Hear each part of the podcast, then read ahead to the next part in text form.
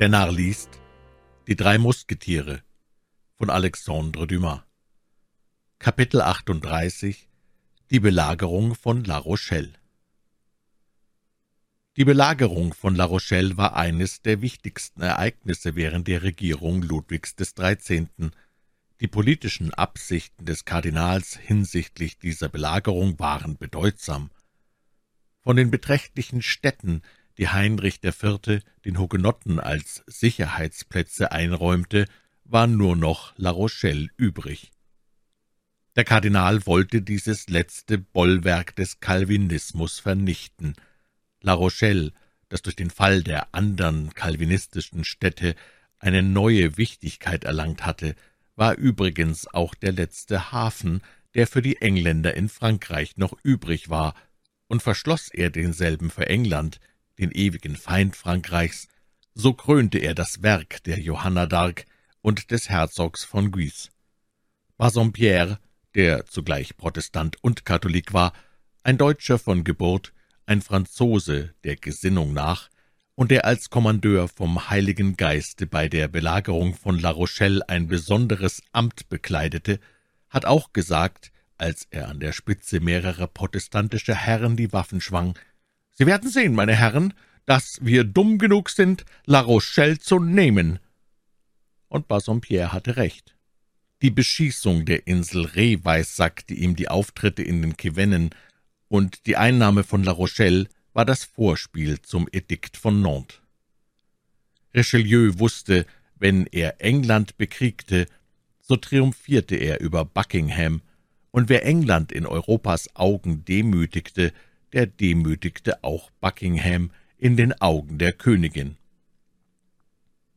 Indes Buckingham nur die Verfechtung der Ehre Englands zum Vorwand nahm, ließ er sich von Interessen bestimmen, die denen des Kardinals ähnlich waren, da er gleichfalls eine Privatrache verfolgte.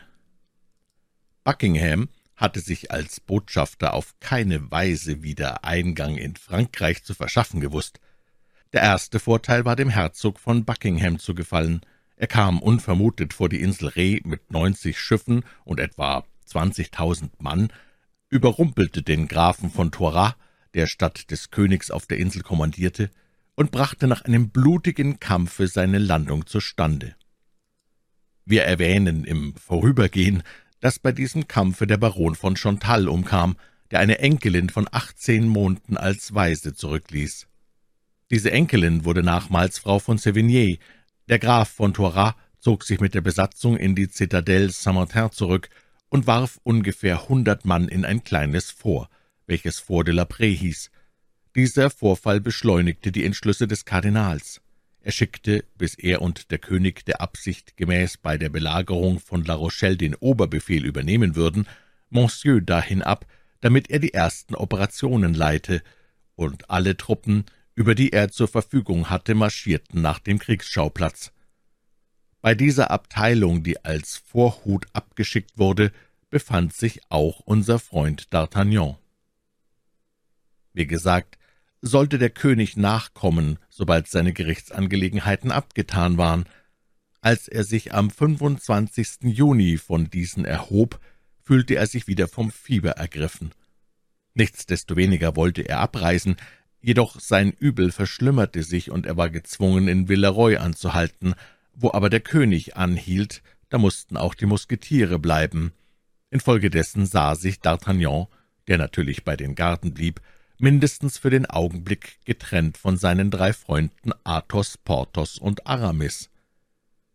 Diese Trennung, die für ihn nur eine Unannehmlichkeit war, würde ihn sicher mit ernstlicher Unruhe erfüllt haben, hätte er die unbekannten Gefahren zu ahnen vermocht, von denen er umgeben war.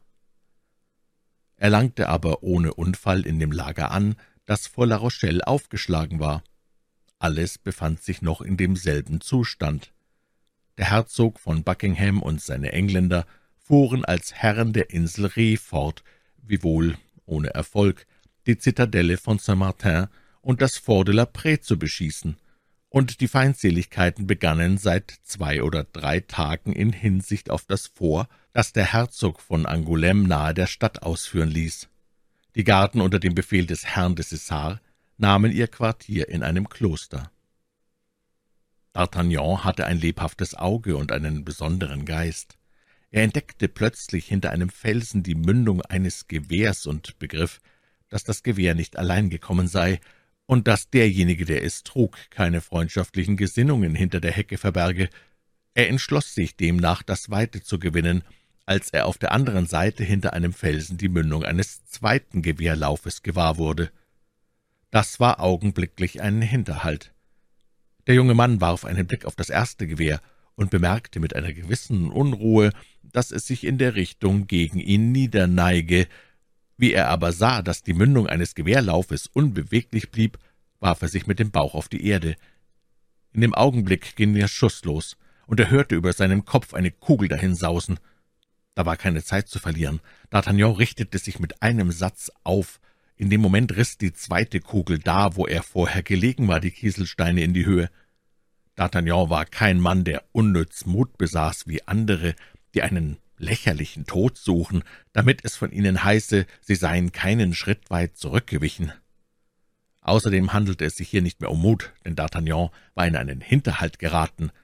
»Fällt noch ein dritter Schuss?« sprach er zu sich, »so bin ich ein toter Mann.« Er entfloh auf der Stelle nach dem Lager mit der Schnelligkeit der Menschen aus seiner Heimat, die wegen ihrer Behendigkeit in Ruf gekommen sind.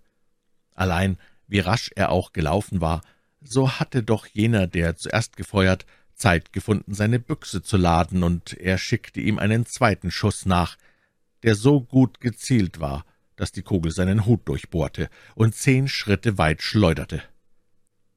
Da D'Artagnan keinen anderen Hut besaß, so raffte er diesen während des Laufens vom Boden auf und kam ganz blass und atemlos in seiner Wohnung an. Hier setzte er sich nieder, ohne mit jemandem ein Wort zu sprechen, und stellte seine Betrachtungen an. Diesem Vorfall konnten drei Ursachen zugrunde liegen. Die erste und natürlichste ließ sich in einem Hinterhalt von Rochellern annehmen, die froh gewesen wären, hätten sie einen Gardisten des Königs getötet, denn sie würden sich damit eines Feindes entledigt haben, und dieser Feind hätte eine volle Börse bei sich tragen können. D'Artagnan prüfte an seinem Hut das Loch der Kugel und schüttelte den Kopf. Die Kugel kam nicht von einer Muskete, sondern von einer Büchse. Die Genauigkeit des Schusses erweckte in ihm schon den Gedanken, er wäre aus einem Privatgewehr gekommen. Somit war es kein militärischer Hinterhalt, wie es sich aus der Beschaffenheit der Kugel erwies. Auch konnte es ein gutes Andenken von Seiten des Kardinals sein. Wir erinnern uns, dass er in dem Moment, wo er durch einen glücklichen Sonnenstrahl begünstigt den Gewehrlauf bemerkte, selbst erstaunt war über die Langmut seiner Eminenz in Hinsicht auf ihn. Allein D'Artagnan schüttelte den Kopf mit zweifelhafter Miene, denn der Kardinal nahm bei Leuten, nach denen er nur die Hand auszustrecken brauchte, seine Zuflucht selten zu solchen Mitteln. Es konnte eine Rache der Milady sein. Diese Vermutung hatte mehr Grund. Er suchte sich umsonst an die Züge und die Tracht der Mörder zu erinnern, noch war er gezwungen, sich so schnell fortzumachen, dass er nicht mehr Zeit zu seiner Beobachtung hatte. »Ach, meine armen Freunde«, seufzte er, »wo seid ihr, und wie sehr geht ihr mir ab?« Am zweiten Tag um neun Uhr wurden die Trommeln gerührt, der Herzog von Orleans musterte die Posten, die Leibwachen eilten zu den Waffen, D'Artagnan nahm seinen Platz ein unter seinen Kriegsgenossen. Monsieur ritt an der Front des Heeres vorüber, dann traten die Oberoffiziere zu ihm worunter auch der Herr de Cessar war. Gleich darauf dünkte es D'Artagnan, dass ihm der Herr de Cessar einen Wink gebe, zu ihm zu kommen. Er wartete auf ein neues Zeichen seines Vorgesetzten aus Besorgnis, er könnte sich irren, und als dieses Zeichen wiederholt wurde, verließ er die Reihen und trat vorwärts, um den Befehl zu vernehmen.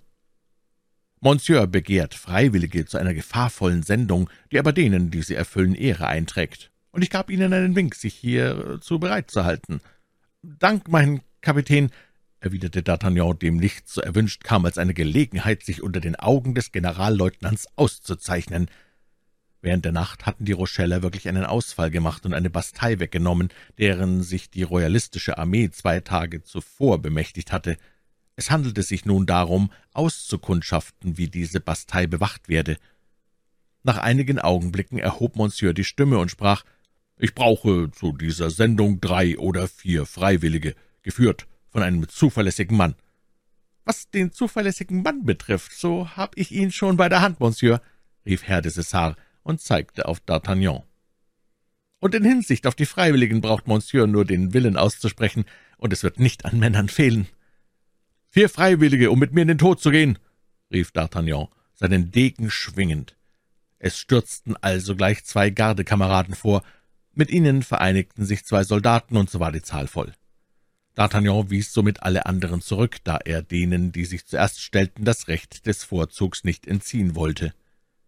Man wusste es nicht, ob die Rocheller diese Bastei nach der Einnahme geräumt oder ob sie darin eine Besatzung gelassen hatten.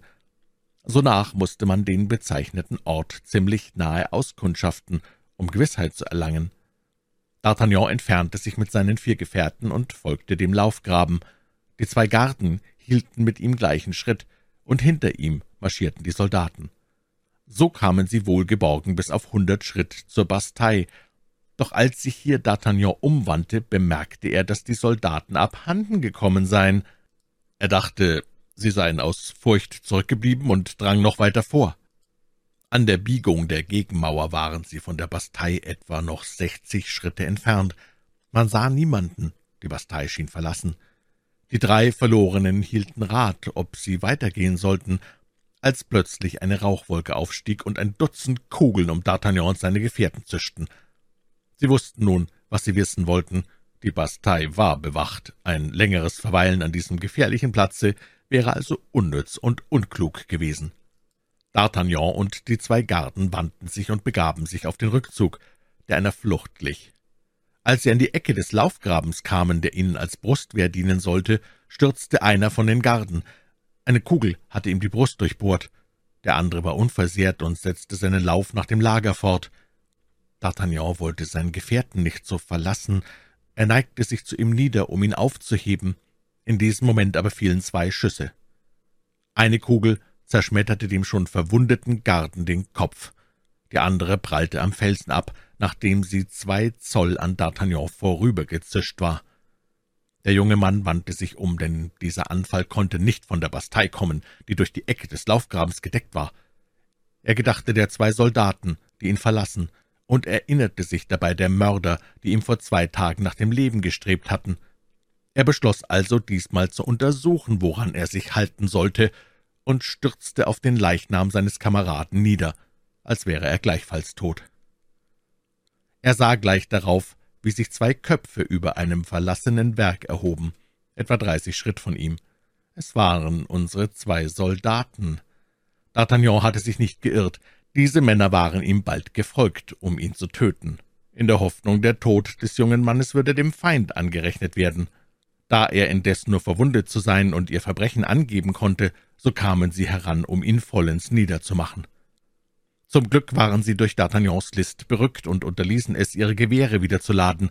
Als sie sich auf zehn Schritt genähert hatten, sprang D'Artagnan, der bei seinem Falle das Schwert in der Hand behalten, rasch empor und stand mit einem Satze bei ihnen. Die Mörder sahen ein, wenn sie nach dem Lager flöhen, ohne ihren Mann getötet zu haben, so würden sie von diesem angeklagt werden. Somit war es ihr erster Gedanke, zu den Feinden überzugehen. Der eine von ihnen bediente sich seines Gewehrs als einer Keule. Er führte einen furchtbaren Streich nach D'Artagnan, der ihm aber durch einen Seitensprung auswich. Allein er ließ durch diese Bewegung dem Mörder freien Raum, und dieser eilte sogleich der Bastei zu. Da die wachhaltenden Rocheller nicht wussten, in welcher Absicht dieser Mann zu ihnen komme, so gaben sie auf ihn Feuer, und er stürzte nieder, weil ihm die Schulter zerschmettert ward. Mittlerweile warf sich D'Artagnan auf den zweiten Soldaten und griff ihn mit dem Degen an. Der Kampf dauerte nicht lange. Der Elende hatte zu seiner Verteidigung nichts als die abgefeuerte Büchse. D'Artagnans Degen glitt ab an dem Lauf des unnütz gewordenen Gewehrs und fuhr dem Mörder in den Schenkel, wonach er zu Boden stürzte. »Oh, töten Sie mich nicht!« schrie der Bandit. »Gnade, Gnade, Offizier, ich will Ihnen alles sagen.« »Gilt dein Geheimnis so viel, dass ich dir das Leben schenke?« fragte der junge Mann. »Ja, wenn das Leben einen Wert für Sie hat, wo man erst zwanzig Jahre alt ist und brav und schön wie Sie und alles erreichen kann.« »Elender«, rief D'Artagnan, »sprich schnell, wer gab dir den Auftrag, mich zu töten?« »Eine Frau, die ich nicht kenne und die man Milady nannte.« »Aber wenn du diese Frau nicht kanntest, wie weißt du ihren Namen?« »Mein Kamerad kannte sie und hat sie so genannt. Sie verhandelte mit ihm und nicht mit mir. Er trägt von dieser Person sogar einen Brief bei sich, der für Sie, wie ich sagen hörte, von Wichtigkeit sein soll. Wie hast du aber teilgenommen an diesem Hinterhalt? Er tat mir den Vorschlag, diesen Streich zu zweien auszuführen, und ich ging es ein. Und wie viel gab sie euch für dieses schöne Unternehmen? Hundert Louis d'Or. Recht hübsch, sprach der junge Mann lächelnd. Sie legt denn doch einigen Wert auf mich. Hundert Louis d'Or, das ist eine Summe für Schurken deines Gelichters. Auch begreife ich wohl, dass du eingewilligt hast, und ich begnadige dich, aber nur unter einer Bedingung. Unter welcher? fragte der Soldat beängstigt, da er sah, es sei noch nicht alles abgetan, dass du mir den Brief holst, den dein Kamerad bei sich trägt. Das ist nur eine andere Art, mich zu töten, versetzte der Bandit. Wie kann ich diesen Brief holen unter dem Feuer der Bastei? Du musst den Entschluss fassen, ihn zu bringen, oder ich schwöre dir, dass du von meiner Hand fällst. Gnade, Barmherzigkeit, Herr, im Namen der jungen Frau, die Sie lieben, die Sie vielleicht für tot halten und die es nicht ist, stammelte der Mörder, indem er sich auf die Knie erhob und mit der Hand anstemmte, da er mit dem Blut allmählich auch die Kraft verlor. Wie weißt du es, dass es eine junge Frau gibt, die ich liebe, und dass ich diese junge Frau für tot hielt? fragte D'Artagnan. Ich weiß es aus dem Briefe, den mein Kamerad in der Tasche trägt. Du siehst nun, dass ich diesen Brief haben muss, rief D'Artagnan. Zaudere nicht länger, oder wie sehr es mich auch anwidert, meine Klinge zum zweiten Mal in das Blut eines Elenden zu tauchen, wie du bist. So schwöre ich dir, so wahr ich ein Mann bin. Bei diesen Worten machte D'Artagnan eine so bedrohliche Miene, dass sich der Verwundete erhob, und indem ihm der Schrecken wieder Mut einflößte, rief er, »Halten Sie ein, ich geh, ich geh!« D'Artagnan ergriff die Büchse des Soldaten, hieß ihn vorausgehen und trieb ihn gegen seinen Gefährten zu, während er ihn von Zeit zu Zeit mit der Degenspitze in die Seite stieß. Es war schrecklich anzuschauen, wie dieser Unglückliche, der seinen Weg mit einer langen Blutspur bezeichnete, blass von dem bevorstehenden Tode, sich ungesehen bis zum Leichnam seines Gefährten hinzuschleppen bemühte, der zwanzig Schritt weit entfernt lag. Auf seinem mit kaltem Schweiß bedeckten Antlitz war der Schrecken so gewaltig ausgeprägt, dass ihn D'Artagnan mitleidvoll und verächtlich anblickte. »Nun«, rief er, »ich will dir zeigen, welch ein Unterschied ist zwischen einem beherzten und einem feigen Menschen, der du bist. Bleib, und ich will dahin gehen.« D'Artagnan ging behenden Schrittes mit lauschendem Auge, um jede Bewegung des Feindes zu beobachten und alle Vorteile des Terrains nützend, und gelangte bis zum zweiten Soldaten. Um seinen Zweck zu erreichen, gab es zwei Mittel, ihn entweder sogleich zu durchsuchen oder sich aus seinem Leib einen Schild machen, ihn nach dem Laufgraben zu tragen und ihn erst hier zu durchsuchen. D'Artagnan zog das zweite Mittel vor und lud den Mörder in dem Moment auf die Schulter, da der Feind Feuer gab. Eine leichte Erschütterung, ein letzter Schrei, ein Beben des Todeskampfes bewiesen D'Artagnan, dass ihm derjenige das Leben bewahrte, der ihn vorher ermorden wollte. D'Artagnan gelangte wieder in den Laufgraben und warf da den Toten neben den Verwundeten hin, der so blass wie jener war. Er begann auf der Stelle die Untersuchung. Eine lederne Brieftasche, eine Börse, worin noch offenbar ein Teil der Summe war, die der Bandit bekommen hatte, ein Becher und Würfel waren die ganze Habseligkeit des Entseelten. Er ließ Becher und Würfel zur Seite fallen, warf die Börse dem Verwundeten zu und öffnete hastig die Brieftasche. Mitten unter unbedeutenden Papieren lag der folgende Brief, den er sich mit Lebensgefahr geholt hatte. Nachdem ihr die Spur jener Frau verloren habt, die jetzt in Sicherheit in jenem Kloster ist, wohin ihr sie niemals hättet sollen kommen lassen, so trachtet wenigstens den Mann nicht zu verfehlen, da ihr wisst, dass ich eine lange Hand habe und dass ihr mir meine hundert Louis d'Or teuer werdet bezahlen müssen. Keine Unterschrift. Nichtsdestoweniger war es offenbar, dass dieser Brief von My Lady kam. Sonach behielt er ihn zum Behufe einer Überführung, und da er sich gerade hinter der Ecke eines Laufgrabens sicher fühlte, fing er an, den Verwundeten auszufragen. Dieser bekannte, er habe es mit seinem Kameraden, der eben getötet wurde, auf sich genommen, eine junge Frau zu entführen, die von Paris durch die Barrière de la Villette abreisen wollte.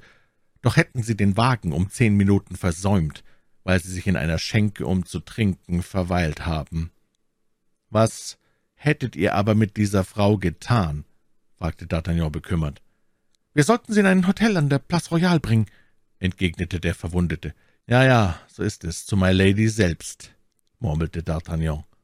Der junge Mann sah jetzt mit Schaudern ein, welch ein entsetzlicher Rachedurst diese Frau anstachelte, sowohl ihn als auch diejenige, die ihn liebte, zu vernichten, und wie vertraut sie mit den Angelegenheiten des Hofes war, da sie alles ausgewittert hatte. Dagegen sah er auch mit wahrer Freude, dass die Königin das Gefängnis ausgekundschaftet hatte, worin die arme Madame Bonacieux ihre Ergebenheit abbüßen musste, und dass sie dieselbe aus diesem Gefängnis befreite. Nun war ihm der Brief, den er von der jungen Frau erhielt, und ihre Fahrt auf der Straße von Chelot, die ihm wie eine Erscheinung vorkam, erklärlich geworden. »Vorwärts«, sprach er, »ich will dich nicht verlassen, stütze dich auf mich und lass uns in das Lager zurückkehren.« »Ja«, entgegnete der Verwundete, der kaum an so viel Großmut glauben konnte, »doch geschieht das nicht, um mich äh, hängen zu lassen? Ich gebe dir mein Wort und schenke dir zum zweiten Mal das Leben.« Der Verwundete fiel auf seine Knie und küsste seinem Retter abermals die Füße. Allein D'Artagnan, der sich nicht gern mehr lange in der Nähe des Feindes aufhalten wollte, kürzte selbst diese Dankbezeigung ab. In das Lager zurückgekehrt, gab er an, dass sein Gefährte den Degenstich bei einem Ausfall erhalten habe, er erzählte den Tod des anderen Soldaten und die Gefahren, die sie bestanden haben. Sein Bericht erwarb ihm einen wahren Triumph. Die ganze Armee sprach einen ganzen Tag lang von dieser Expedition, und Monsieur ließ ihm dafür seine Zufriedenheit bezeigen.